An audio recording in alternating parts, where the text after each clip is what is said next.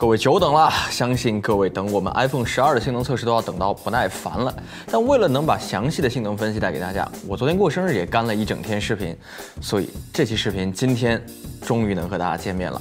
好，这里是极客湾，我是你们的飘哥。现在我们开始正片。那上个月苹果发布了 iPhone 十二系列，那我相信各位啊，其实已经看过了各大 UP 主对 iPhone 十二以及 iPhone 十二 Pro 的首发评测。那甚至有些小伙伴可能现在正在用 iPhone 十二来看我们这期节目，所以相信关于外观、重量、颜色。之类的东西呢，应该已经用不着我来和大家介绍了。那摄像头的表现呢，可以参考我们前几天的本田混动汽车的视频，里面啊有相当多的镜头都是使用 iPhone 十二拍摄的。那在这期节目里面，我们也就不多说了。那我们今天的节目主要是来聊什么呢？是来聊聊 iPhone 十二系列上这颗 A 十四以及它的性能和散热表现。另外，为了更准确地分析 A 十四在 iPhone 十二上的表现，我又去买了一台 iPad Air 四。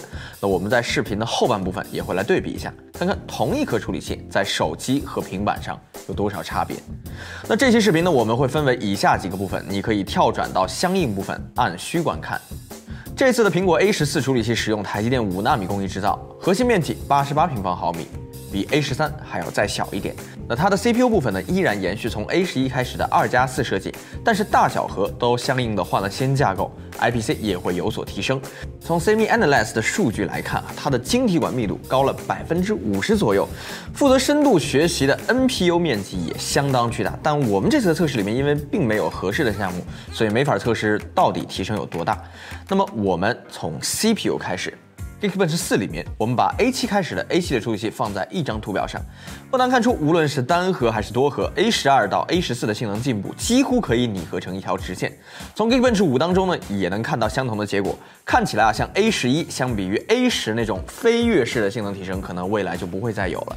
而更有趣的是单核性能，你会发现在 Geekbench 五里，从 A 八到 A 十四，它们每代的单核性能提升幅度啊，几乎都是一样的。你甚至可以去用一条直线来拟合它们。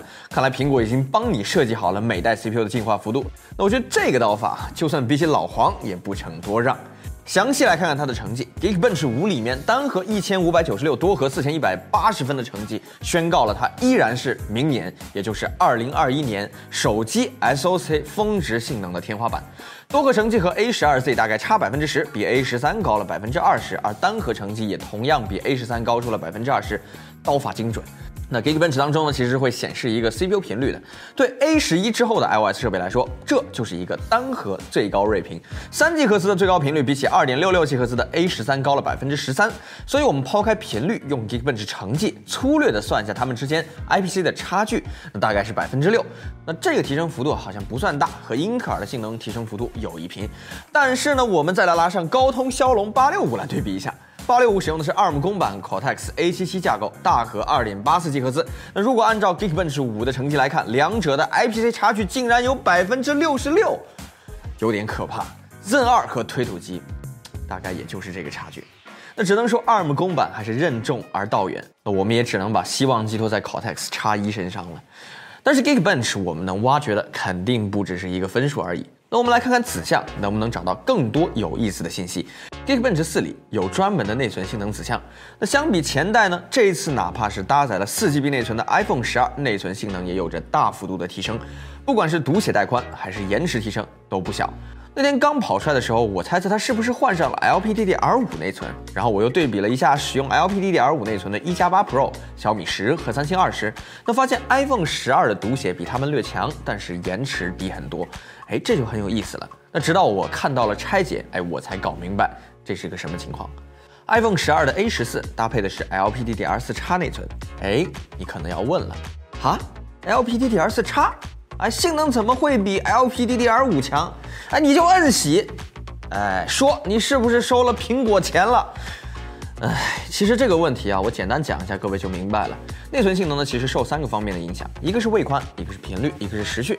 位宽方面啊，iPhone 和安卓的手机基本上都是六十四位，但 iPad Pro 像这个 A 十二 Z 这类芯片会用一百二十八位，那分别等效为 PC 上的单通道和双通道。那如果经历过 DDR 三到 DDR 四内存换代的 PC 玩家会知道，同频下，比如说都是二幺三三兆，那么 DDR 三的时序一般会更好。那比如说 DDR 三是 C 幺九到 C 幺十一，那 DDR 四可能是 C 幺十二到 C 幺十五，那这样就会导致两者的带宽一样，但是 DDR 三的延迟会更低。那 DDR 内存的历代更新基本上都是这样，包括从 DDR 到 DDR2，包括从 DDR2 到 DDR3。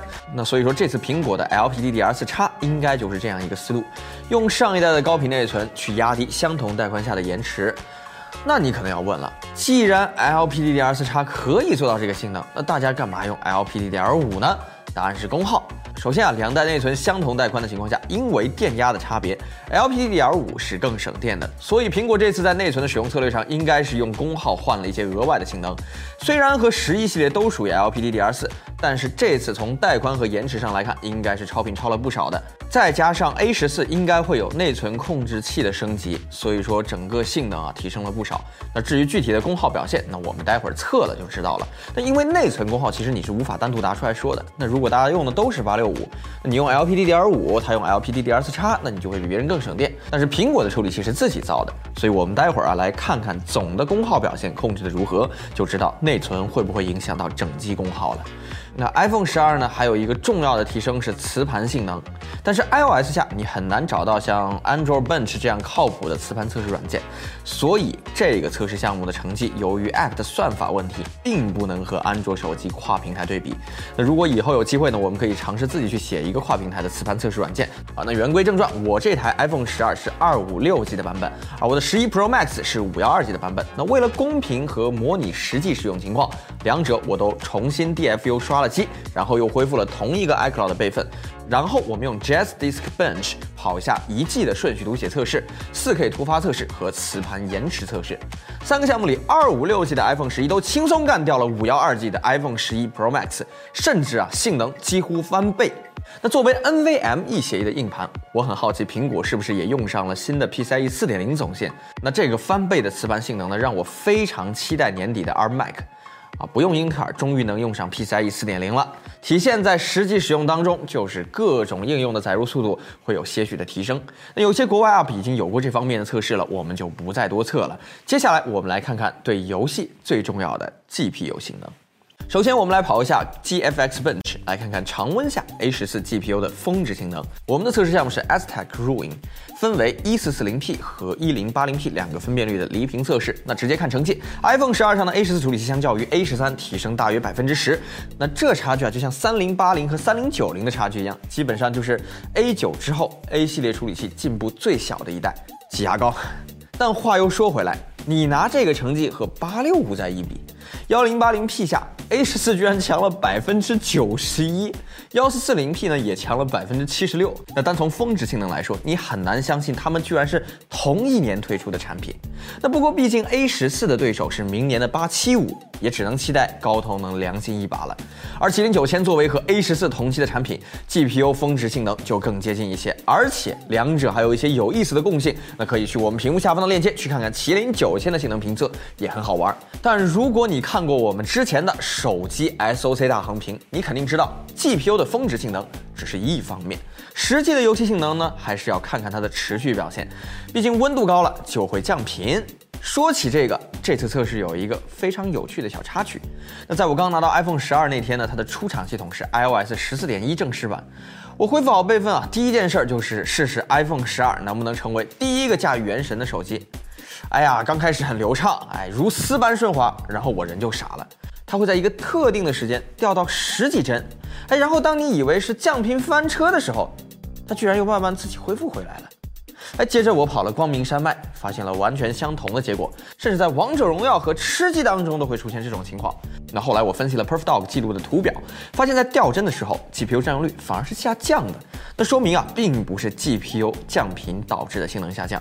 我又发现啊，与此同时，CPU 又会有一个占用率的突然上升。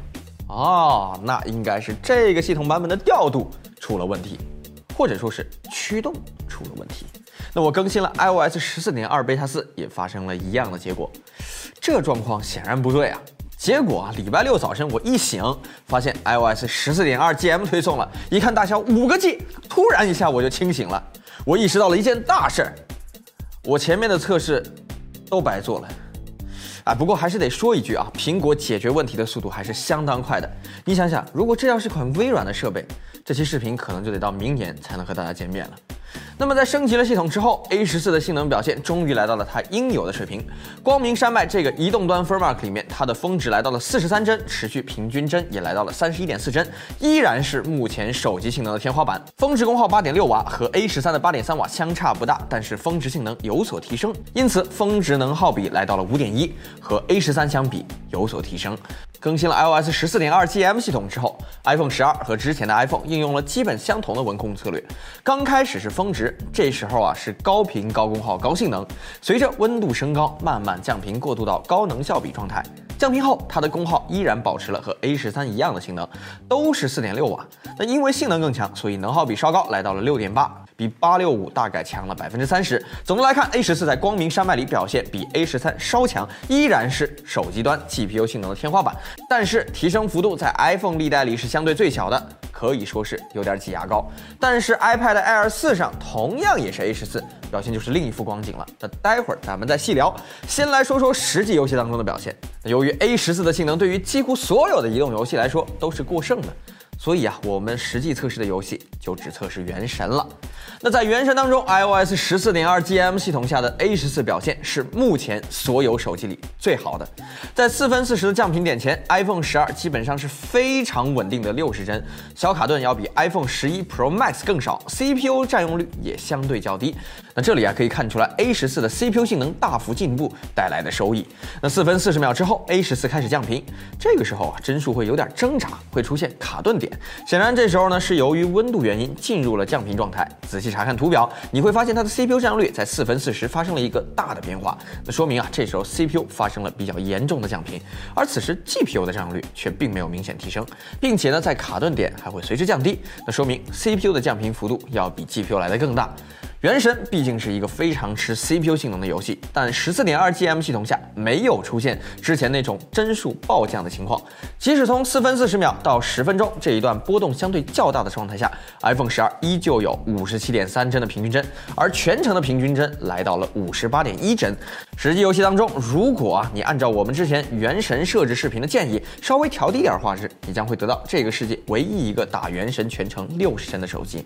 至此，手机终于是。勉强征服原神了，但话说回来，这个 CPU 的降频幅度看得出还是比较狠的，所以一方面我觉得驱动依然有优化的空间，所以之后的 iOS 版本它的表现可能还是会有所变化。另外一方面，我觉得省电模式也许会更好。于是我打开省电模式又跑了一遍原神，结果令我大跌眼镜，这不对呀！不是说好 iPhone 的省电模式就是游戏模式的吗？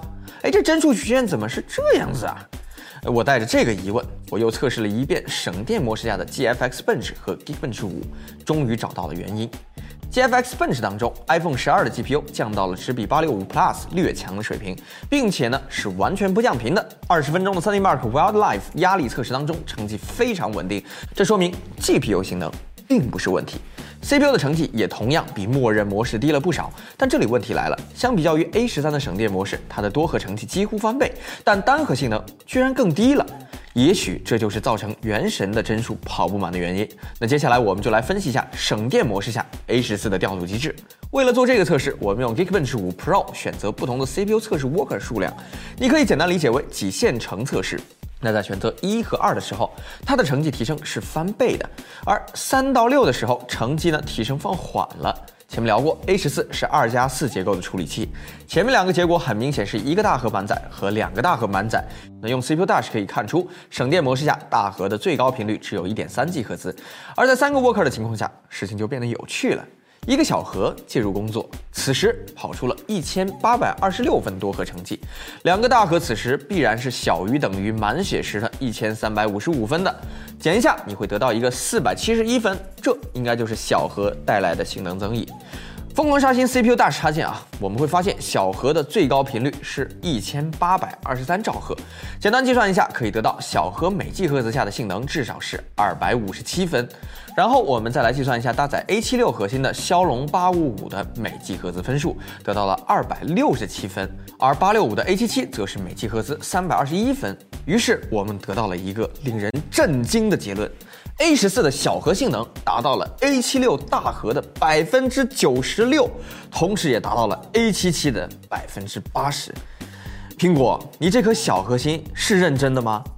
然后再来解释一下为什么 A 十四的省电模式单核成绩反而降低了。因为 A 十三的省电模式下，大核心是以一点八 G 赫兹运行的，但是多核负载时会有相应的多核睿频，所以全核心性能只是大约 A 十的水平。而这次 A 十四的省电模式 CPU 啊，明显是更注重多核性能的设定。接下来我们用原神来测试一下省电模式下 A 十四的实际游戏性能。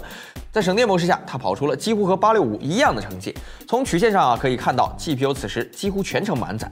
当然，GPU 并没有降频。那我想到安卓上的原神分辨率大约是七二零 P，而这台手机的分辨率呢跟 iPhone 十一 Pro Max 是一样的。于是我进一步把游戏的渲染分辨率开到低，但成绩并没有做到全程六十帧。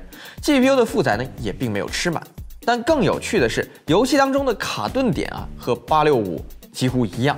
那我们再来联想一下 A 十四省电模式下的 Geekbench 五成绩，就能够看得出原神有多吃 CPU，以及 CPU 的单核性能对这个游戏的帧数影响有多大。不过作为省电模式，最令人惊喜的还是功耗，在屏亮度开到百分之三十左右的情况下，省电模式的 iPhone 十二整机平均功耗居然只有三点七瓦，这几乎是骁龙七六五 G 手机的水平了。这就带来了一个非常有意思的结果。此时的 iPhone 十二约等于一台搭载骁龙八六五加且不降频的游戏手机，但是功耗却只有七六五 G 水平。如果是这样的环保，那我举双手赞同。现在啊，我们来聊聊 iPhone 十二打原神时的发热情况。那先说结论，依然烫手。那我们实测了玩半个小时原神时的机身温度，机身最高温度四十五点二度，比 iPhone 十一 Pro Max 低一度。但因为 iPhone 十二是铝边框，边框会更热一点，边框最高温度是四十四点三度，比 iPhone 十一 Pro Max 高七度。在即将到来的冬天啊，打两把原神，iPhone 十二应该能给你带来温暖。当然，前提是还有电。那作为历史上最环保的一代 iPhone，iPhone 十二的包装里并没有充电器。那么这个时候你应该怎么办呢？不如来看看安克新出的 Nano 二十瓦快充充电器吧，和苹果自家二十瓦充电头完全一样的九伏二点二二安规格，可以让 MagSafe 充电器满血工作，大小和价格都只有原装充电器的一半不到。啊，现在好像不能叫原装充电头了。不管怎么说，这样一个充电头只需要七十九元，带起来就跟五伏一安一样轻松小巧。用的还是苹果同品牌芯片，安克也是苹果 Apple Store 和官方直营店的入驻品牌。那我也是他们的老用户了。如果你也是 iPhone 用户，赶紧趁双十一来一个吧。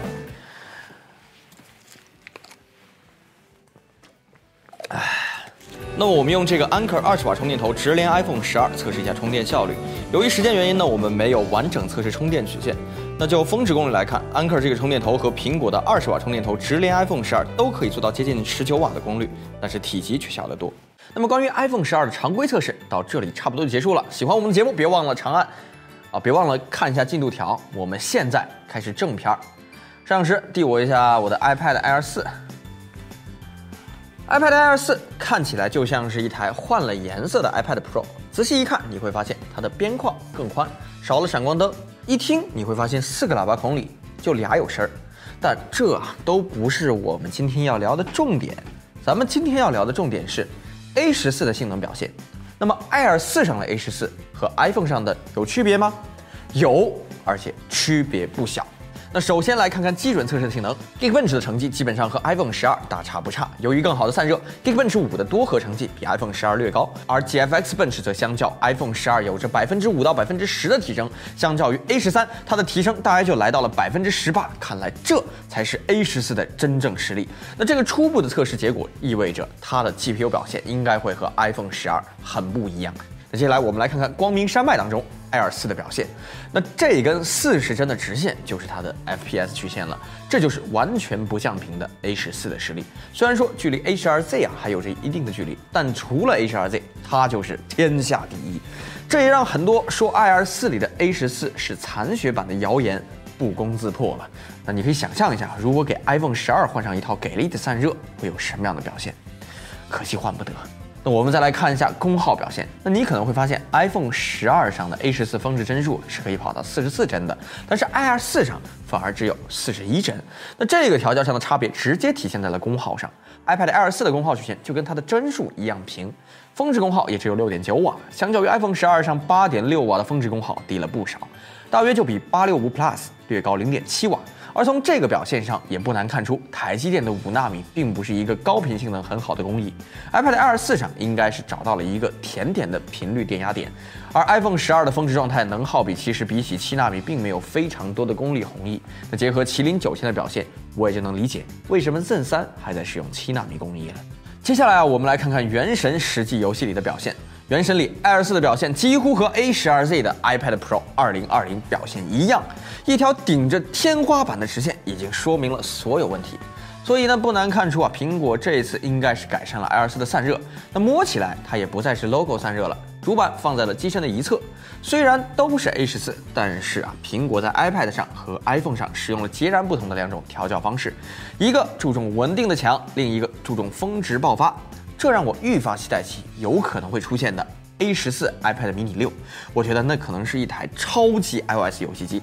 考虑到这个情况，我又补测了 A 十二的 iPad mini 五，果然和手机的 A 十二性能也有所不同。我们也会更新进天梯图，别忘了来 SOCPK 点 com 看看。那么整个测试到这里啊，是真的做完了。这么长的一期视频，感谢你能看到最后。来总结一下，A 十四毫无疑问又一次刷新了手机处理器的上限。但如果只看 iPhone 十二上的表现，诚然 CPU 提升不小，但 GPU 无疑让人感叹有点挤牙膏。但结合这次的测试结果和省电模式的全新调教方式，让我意识到这次的 iPhone 除了你们懂得环保以外，在 A 十四的调教策略上，是的的确确变得环保了起来。变成了更加注重能耗比的一代 iPhone，但是 iPad Air 四上解除了封印的 A 十四，终于表现出了它应有的性能。看起来2021年手机 SOC 的天花板十有八九就在眼前了。